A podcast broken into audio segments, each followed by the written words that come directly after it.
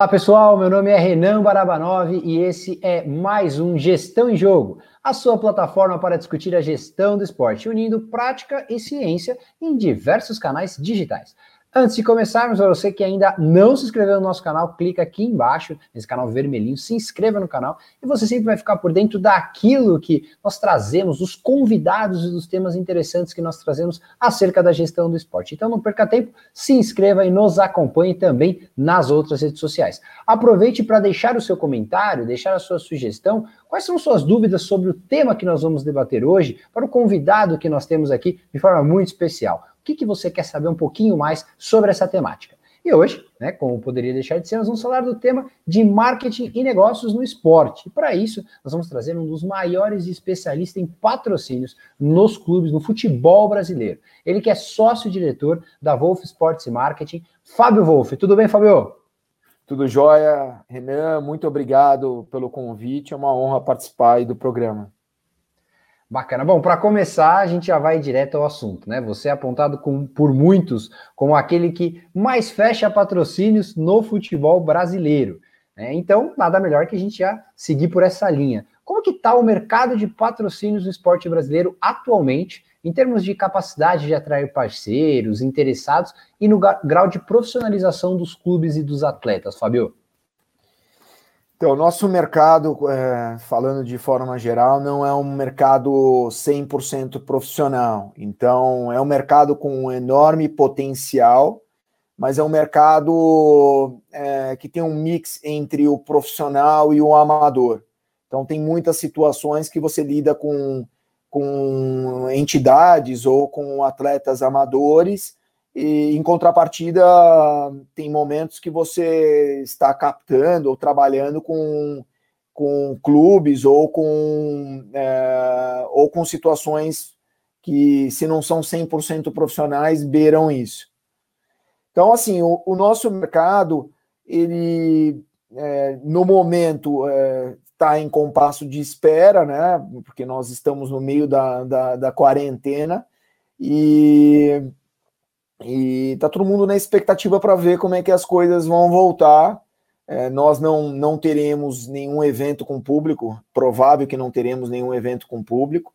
Então, é, nós estamos é, desenhando os possíveis cenários do, do retorno para aproveitar isso da melhor forma possível. E Fábio, já, já aproveitando assim, eu sei que é, ainda mais quando se fala em ciência, em pesquisa, é difícil a gente traçar algo que, só pelo achismo, né? Mas os impactos da pandemia no mercado de patrocínios, né? O que, que você já sente pela sua experiência, pelo, pela sua atuação, pelos seus contatos, né, pelo seu network, o que, que você sente que já dá para mensurar de impacto, o que, que se espera daqui para frente? Olha, no nosso mercado, é, quem trabalha com relacionamento, ou seja, o, o, relacionamento e ativação em loco, em estádios e ginásios, vai ser é, muito, já está sendo muito impactado, né? Quem trabalha com a questão do, de brand awareness, de patrocínios de eventos com televisão ou é, através de outros meios de comunicação, é, esses vão ter como trabalhar agora no, no, no, segundo semestre. Então, o que, o que eu tenho sentido é, aqui dentro da agência, a equipe comercial tem conversado com muitas empresas, é, muitas estão fechadas para esse tipo de assunto, pelo menos até passar a quarentena, é, algumas estão pedindo propostas e outras é estão totalmente fechadas, independente de da quarentena terminar daqui duas, três semanas, por exemplo. Então, na verdade, eu acho que é, existem todos os tipos de situação, mas é lógico que, que como é como trata-se de uma crise é, que é nova e que está todo mundo é, entendendo ainda quais são as consequências, é meio que natural a gente ter esse, né, pelo menos uma, uma questão de, de precaução para ver quais vão ser realmente as consequências disso. Mas, uh, apesar de todo esse cenário, nós estamos bem otimistas em relação à volta, porque as pessoas elas amam o esporte, elas ficaram privadas, estão privadas do esporte, seja na prática, é, para muitas, seja na, na, transmissão ao vivo. Então, na hora que o esporte voltar, ele vai voltar com, com mais força ainda e será possível encontrar no mercado dinheiro para patrocínios, é, patrocínios mais longos, patrocínios mais curtos, é, compras de publicidade e, e outras situações. E aí você já tocou num ponto bem importante, que é o tema da, da, de uma questão que eu gostaria de levantar pra, com você, né? A gente discute muito a importância de um parceiro patrocinando o time a longo prazo, né? Ainda que os patrocínios pontuais venham crescendo, como é, muitas vezes é uma forma de driblar diminuição de investimentos, ou mesmo o interesse momentâneo em investir no esporte. O que, que, cada um desses formatos, o longo prazo e o curto prazo, oferece de vantagem e desvantagem, né? E o que, que, que você pode explicar para os clubes e para os parceiros, para as empresas que investem no esporte, Fábio? Olha, o patrocínio pontual, ele muitas vezes é, é o test drive para você sentir a força do motor. Né? Então, é um patrocínio pontual, geralmente a gente está falando de um jogo, ou pode ser um período de três ou quatro jogos, e inclusive muitas vezes um patrocínio pontual ele tem uma duração maior até do que um torneio de tênis. Então é possível criar ativações, fazer relacionamento, mas como o nome já está dizendo, ele é pontual, ele tem um, um tempo curto de duração. Mas ele é, ele muitas vezes é um balizador, é um termômetro para o cliente sentir a potência que tem é, um determinado esporte ou uma determinada situação. Então, o patrocínio de longo prazo é, é, uma, é um patrocínio que você tem a oportunidade de, de estar com o parceiro por um longo período e, e criando situações, ativando, cri, criando uma história, né? um case para chegar aos objetivos é, que foram traçados. Então, e lógico, isso depende de cada cliente. Tem cliente que busca no patrocínio a questão de um maior reconhecimento de mercado, um maior brand awareness. Tem um cliente que, que busca o maior brand awareness, mas também busca aumentar as vendas, aumentar uma penetração é, nos pontos de venda é, tem cliente que busca é, associar a marca com um determinado time ou com um determinado atleta para é, criar, para adicionar alguns valores à sua marca. Enfim, tem diversas situações e é lógico que o patrocínio de longo prazo ele é melhor para todo mundo. Ele é melhor para o clube ou para a entidade, ele é melhor para o patrocinador, ele é melhor para a agência, porque é mais provável que você vá conseguir criar uma tangibilidade com um patrocínio de longo prazo do que com algo que acontece é, de curto prazo, rapidamente. Mas vale também mencionar que tem clientes que gostam da estratégia do, do patrocínio pontual porque eles buscam é, prioritariamente pu, é, publicidade, eles buscam brand awareness com pouco dinheiro fazer marketing de guerrilha. Então eles, uh, os clientes separam uma... e aí ao longo do ano eles vão encontrando oportunidades uh, com televisão, com enfim, com visibilidade para uh, criar um grande barulho. Eu tive, por exemplo, um, um cliente que é, que ele deixou uma verba separada, a gente foi fazendo ao longo de um ano vários patrocínios pontuais, e as pessoas, o telespectador, ele tinha a sensação de que aquela marca estava patrocinando todos os clubes. Na verdade, ele ficava pulando de galho em galho, é, sempre buscando a televisão aberta. E, enfim, foi uma estratégia bem sucedida. Depois, esse cliente passou por uma estratégia de patrocínio de longo prazo e hoje se encontra nessa estratégia. Então, não tem certo ou errado, tem é, o quanto que você quer investir, qual é a qual a tua estratégia, qual o resultado que você busca, e aí você modela a estratégia de acordo com cada cliente.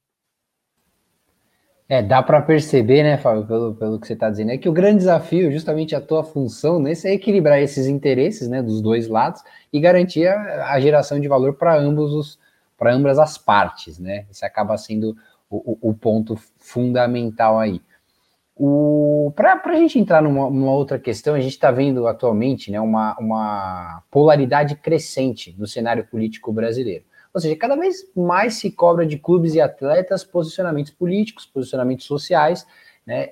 E como que isso pode ser gerenciado, né? Quais os impactos que isso gera para a área de patrocínios? Né? No caso, como você atua diretamente com isso, para o processo de captação, de gestão dos contratos de patrocínio, de publicidade. Olha, deixa eu ver se eu entendi a pergunta. É... A cobrança da, do, do, lado social. Por exemplo, é, a gente está tendo um, uma questão. Para trazer uma, um exemplo até prático. Entendi, né? de posicionamento. De posicio... Agora, Isso. entendi, de posicionamento. Olha, esse é um negócio é, novo, à medida que a tecnologia ela acelerou é, o giro da informação, as pessoas, as empresas, elas são obrigadas a, a receber a informação, repassar ou é, analisar elas e, e, se posicionar de uma forma muito mais rápida. Então, é, por exemplo, a gente tem um caso é, do The Last Dance, o, a série brilhante do, da, sobre a, a, a história do, do, Michael Jordan, né, como dentro da, das quadras. Naquela época, é, no capítulo 5 da série, o Michael Jordan, ele ele apoia financeiramente, mas não publicamente a campanha do afrodescendente é, é, Harvey Gantt. Então, aquela era uma outra época. É, hoje, é, a cobrança ela ocorreria de uma outra forma, né? É, tanto que pós-carreira o atleta vem se posicionando. É, naquele momento ele falava: olha, meu foco é a minha carreira profissional e agora como ex-atleta, mas lógico, embaixador de uma super marca que é Air Jordan, é, ele pensa e tem estratégia para fazer as coisas. Mas uh, esse é um negócio que as empresas estão aprendendo a trabalhar e estão, logicamente, tomando todo cuidado, porque marca é o bem mais precioso que as empresas possuem. Então, para construir é uma gestão de tijolo por tijolo, mas para desabar é uma frase mal colocada, é um posicionamento errado. E hoje o consumidor ele é muito mais é, crítico, ele cobra muito mais a marca. Então, por exemplo, se ele vê alguma coisa errada, ele vai lá no Twitter é, marca a marca e pergunta qual o posicionamento dela em relação ao embaixador é, que ela contratou, enfim. É, então, as marcas é, é, tudo muito novo, elas estão aprendendo a lidar com isso. Então, com relação às marcas, elas, as marcas que têm se posicionado, que têm saído na frente, elas é, têm, de forma, é, lógico, proativa, de forma assertiva, elas passam a ganhar pontos preciosos perante o consumidor ou consumidor em potencial. As marcas que ficam em cima do muro, eh, elas estão ah, aprendendo e vendo situações para poder lidar eh, de forma assertiva. E tem marcas também que, que tomaram partido errado, né? Então, nós aqui na quarentena Está sendo um, um, um, show de todo tipo de situação. Né? Empresário que foi lá e disse algo totalmente impróprio para o que estava acontecendo. É... Blogueira, embaixadora de algumas marcas que foi lá e, e fez uma festa é... e depois postou tudo. Enfim, marcas que saíram na frente, como o caso, por exemplo, do Itaú, que fez uma doação é, inédita de um bilhão de reais. Então, é legal, eu acho que é tudo muito novo e as marcas, as empresas estão aprendendo é, a lidar, a, a, tirar o melhor de todos os cases, de todas as situações para acertar à medida que, né, que casos é, demandem posicionamento da, dessas marcas. É, nós estamos vivendo, até dá para dizer que nós estamos vivendo, a, a, aqui a história está sendo construída ao vivo, né? E nós estamos vendo vários cases, né? Várias empresas, ou pela, pela ausência de posicionamento, né? Ou pelo um posicionamento mais assertivo, né? Então isso é, é de fato vem, vem sendo muito bem trabalhado. E os, os reflexos no esporte certamente é, vão, serão analisados em breve, né? E outra coisa, Flávio, um, dos desafios para quando você lida com o patrocínio do futebol brasileiro parece ser para quem vê assim de fora, né, ou, ou para quem consome o esporte como torcedor, aquela extensa quantidade de propriedades, peito, costas, ombro, barra, manga, calções, meiões e, e por aí vai, né? É, você vê isso como algo positivo ou negativo para o setor? Por que, que eu, eu, eu pergunto, né, se, se, a tua visão com relação a isso? Porque tem esportes consolidados, tem modalidades consolidadas, por exemplo, a NASCAR nos Estados Unidos, onde é, é tudo cheio, né, de patrocínio. E tem outros que são puristas. Eu não diria nem puristas, talvez seja uma estratégia comercial, como o NBA, que reluta para liberar poucos espaços, agora que começou a liberar alguns espaços na camisa. Como, como que você vê isso no caso do futebol? É algo mais positivo, mais negativo? Como que os parceiros lidam com essa questão? né? Já que isso pode diminuir um pouco a exposição que você tem na própria camisa. Qual é a tua visão sobre o tema? Olha, analisando a questão da, da visibilidade, o, quanto menor o número de, de marcas que estiverem na camiseta, melhor é a lembrança, o recall do, do, do telespectador, do consumidor, enfim, quem está em casa assistindo uma partida é, sem dúvida nenhuma, é, é, melhor. A questão é que o patrocínio, é, a cota de patrocínio, ela não vem só a camiseta, né? A camiseta, às vezes, é o chamariz, é a principal propriedade, mas ela vem uma gama de outras propriedades. Por exemplo, é, um patrocinador de um clube de futebol e, que compra um espaço numa camiseta, é, vem é, também é, ele está incluso backdrop de entrevista. Então, toda vez que um, que um jogador, um técnico vai dar uma entrevista, a marca está atrás. É, tem casos que tem direito a colocar é, um produto em cima da na mesa de entrevista coletiva. É um, esse é um espaço que traz um bom retorno. Placa no centro de treinamento, logomarca no site oficial, direito a ativações é, em dias de jogos e não jogos, visita ao CT, é, direito ou não a camarote, direito a ingressos para relacionamento. Percebe? É uma gama de várias propriedades. Então, é, se, por exemplo, a gente for falar de um clube de futebol que tem oito marcas na camiseta, é, não é o, o, modelo ideal. De fato, não é. Mas se um patrocinador, esse, é, esse patrocinador que está dividindo né, o, é, o espaço da camiseta com outros sete, souber ativar, souber fazer relacionamento, souber aproveitar todas as propriedades que o patrocínio é, disponibiliza, o que o clube disponibiliza, souber de fato ativar, ele vai ter um retorno bom. É lógico que se é, tivessem duas marcas na camiseta, por exemplo, é, uma no peito da camiseta e outra na manga, seria muito melhor Assim como, por exemplo, acontece na Inglaterra, seria muito melhor, sem sombra de dúvidas.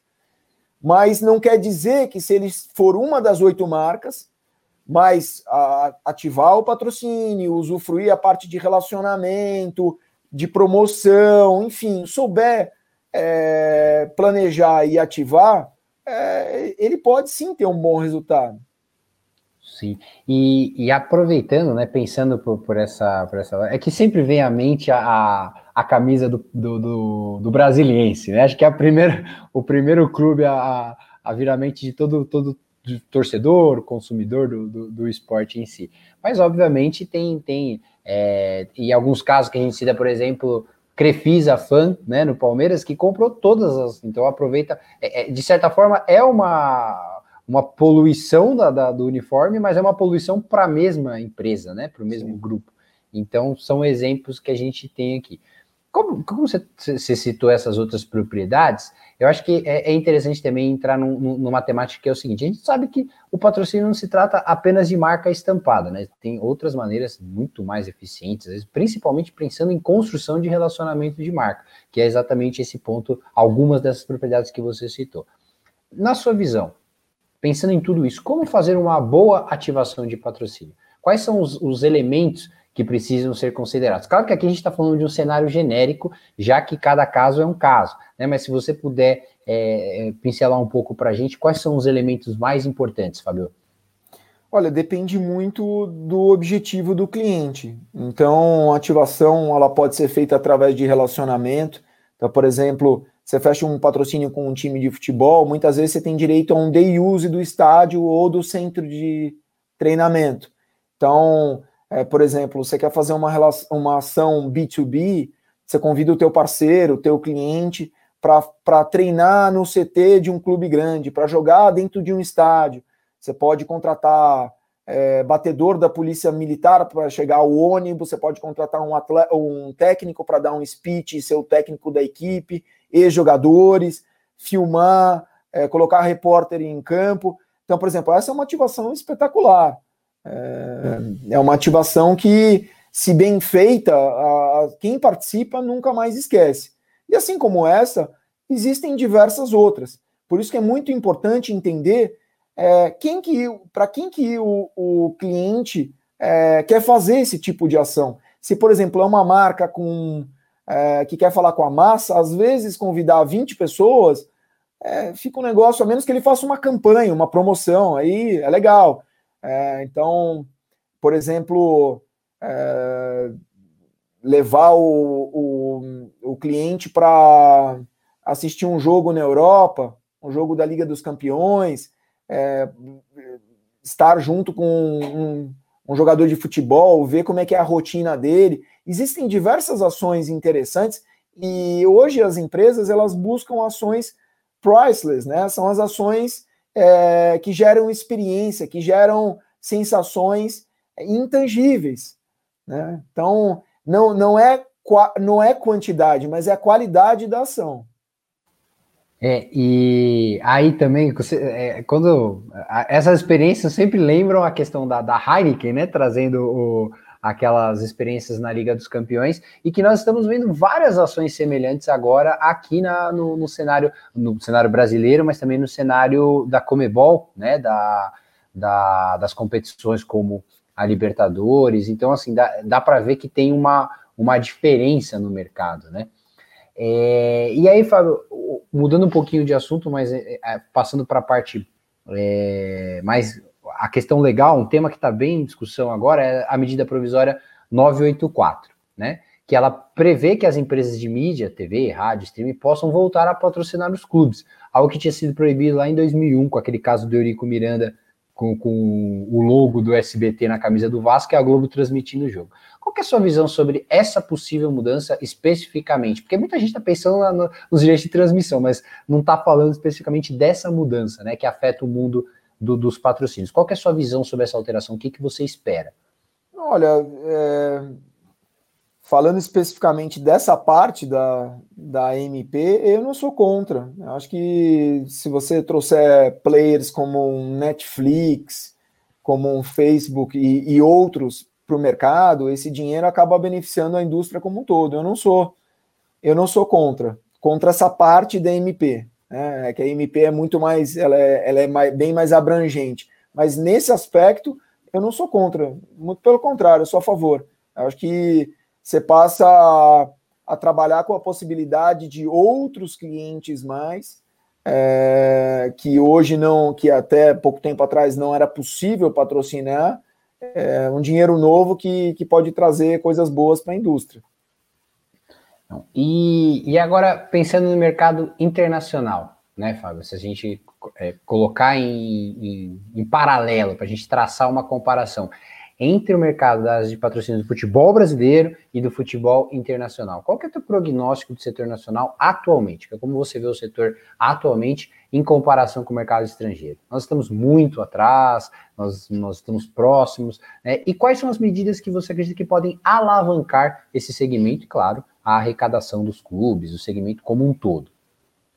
Olha, depende muito do mercado que a gente é, vai comparar, né? Então tem, tem mercados lá fora que, que são, é, não geram a receita que o futebol brasileiro gera. Então, se a gente for comparar, por exemplo, o futebol brasileiro com o futebol inglês, nós estamos a muitos, muitos quilômetros deles, né? E isso, eu tive a oportunidade em 2001, 2002, eu fiz um mestrado em futebol na Inglaterra, na Universidade de Liverpool. Então, eu, eu respirei, vi, vivenciei o que é isso no dia a dia, né?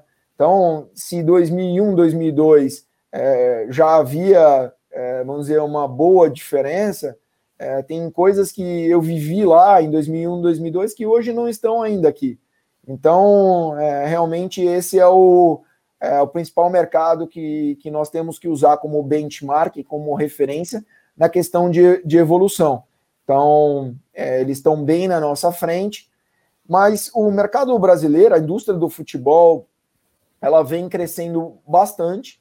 A, a questão do, das receitas, do faturamento, mas ao mesmo tempo vem crescendo é, desproporcionalmente as, as despesas. Então, o que nós temos visto são muitos clubes grandes endividados em situações financeiras, é, falando até antes da pandemia, situação financeira muito delicada, que está agora pós-pandemia. Então, clubes que não, não estavam sendo geridos de forma profissional, que não tinham planejamento a médio e longo prazo e que agora realmente estão em situações muito difíceis e vamos ver aí como, qual, qual vai ser o desfecho aí para alguns clubes, é, clubes tradicionais, clubes multicampeões, mas que estão em, em dificuldade agora. É isso aí. Fábio, o papo está fantástico, né? Obviamente a gente poderia aqui ficar falando por horas sobre o tema da é, patrocínio, gestão de marketing, de propriedade, de branding, é, isso é, é, é papo para horas e horas de conversa. Só que, infelizmente, nós temos que nos despedir hoje e deixo claro aqui os microfones, né, não as portas nesse durante essa, essa quarentena, os microfones abertos para próximas entrevistas, para próximos papos, bons bate-papos como esse, certamente nós teremos muita mudança aqui no mercado. Muito obrigado pela sua participação hoje aqui com a gente, Fabio. Renan, eu que agradeço, espero ter agregado ao, programa que eu venho assistindo. É isso aí. E vale lembrar que essa plataforma também é de vocês. Então, você que está nos assistindo, nos escutando pelo Spotify, deixa seu comentário aqui. Se você ainda não se inscreveu no canal, se inscreva, clica no botão vermelhinho aqui embaixo, fique por dentro e deixe seu comentário sobre o nosso tema de hoje. O que você ficou de dúvida? O que, que você quer saber? Qual que é o conteúdo? Aproveite para nos seguir nas redes sociais pela hashtag Gestão em Jogo. Né? Aproveita para compartilhar e também ficar por dentro de tudo aquilo que a gente discute no mundo da gestão do esporte. Um conteúdo atual, conteúdo de qualidade. Esse é o Gestão em Jogo. Um grande abraço.